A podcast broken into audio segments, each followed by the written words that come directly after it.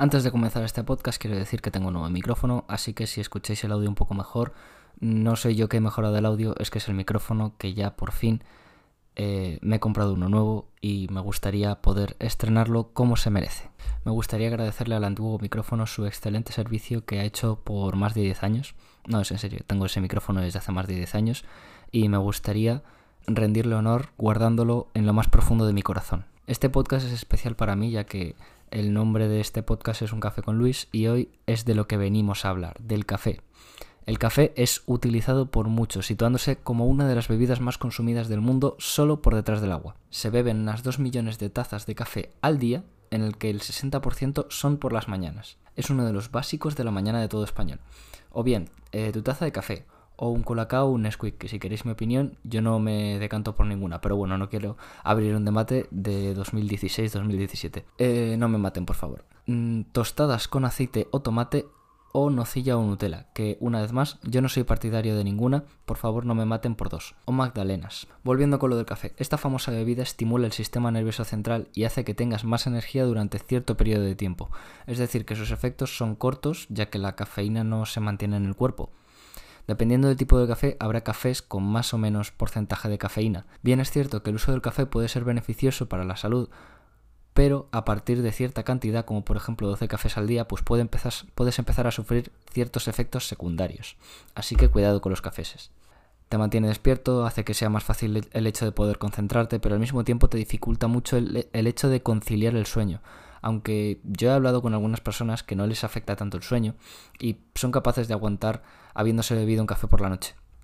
Eso sí, no hagáis como un amigo mío que se bebió eh, un monster que tiene mm, mucha cafeína a las 12 de la noche porque luego mm, os aseguro con casi toda probabilidad de que no vais a dormir. Que te afecte más o menos la cafeína depende mucho de tu genética porque hay gente que metaboliza más rápido que otras.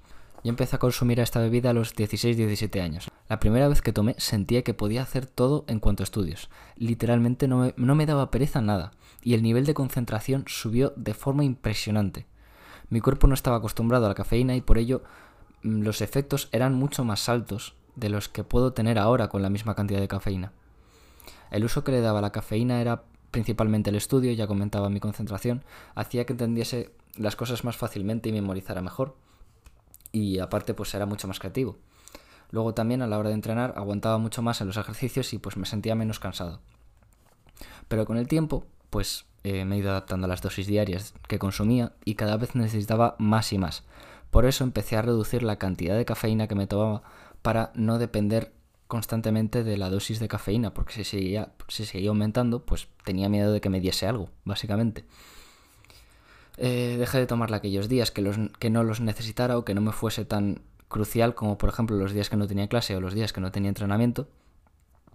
Y cuando volvía a necesitarla, pues simplemente la volvía a consumir y más o menos me hacía. me volvía el efecto con poca cantidad.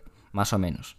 Os recomiendo que si os pasa lo mismo que a mí, dejéis de consumir cafeína durante unos días para que cuando lo necesitéis de nuevo volváis a tener los mismos efectos sin tener que consumir grandes dosis.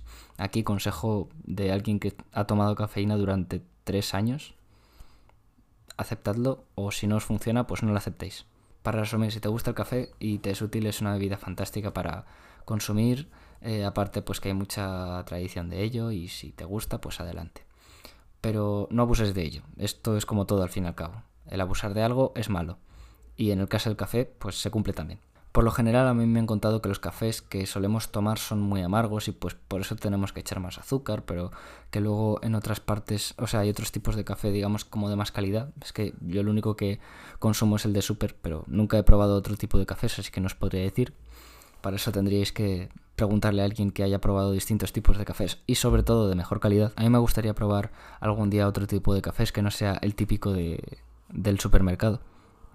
Tengo mucha curiosidad. Muchas gracias por haberme escuchado, espero que te haya servido y si quieres saber más sobre cafés, no, mentira. Realmente este podcast es de desarrollo personal, única y exclusivamente de desarrollo personal. Que igual me muevo otros temas algún día, bueno, pues eh, eh, es, la libertad personal que me tomo eh, porque este podcast es mío y ya está. Que por cierto, el nombre del podcast no es la razón por la que yo he hecho esto. Yo he hecho esto porque el café se suele Mm, consumir bastante y afecta sobre todo al desarrollo del trabajo y pues en cierto modo como que para mí forma parte del desarrollo personal, bueno, aparte que quería hablar de ello. Pero vamos, podría haber hablado de eso como podría haber hablado del alcohol y mi experiencia y todo eso. Así que mm, no me voy a volver un experto en cafés. En fin, si quieres saber acerca de desarrollo personal, puedes seguirme a través de la plataforma desde la que me estés escuchando. Nos vemos.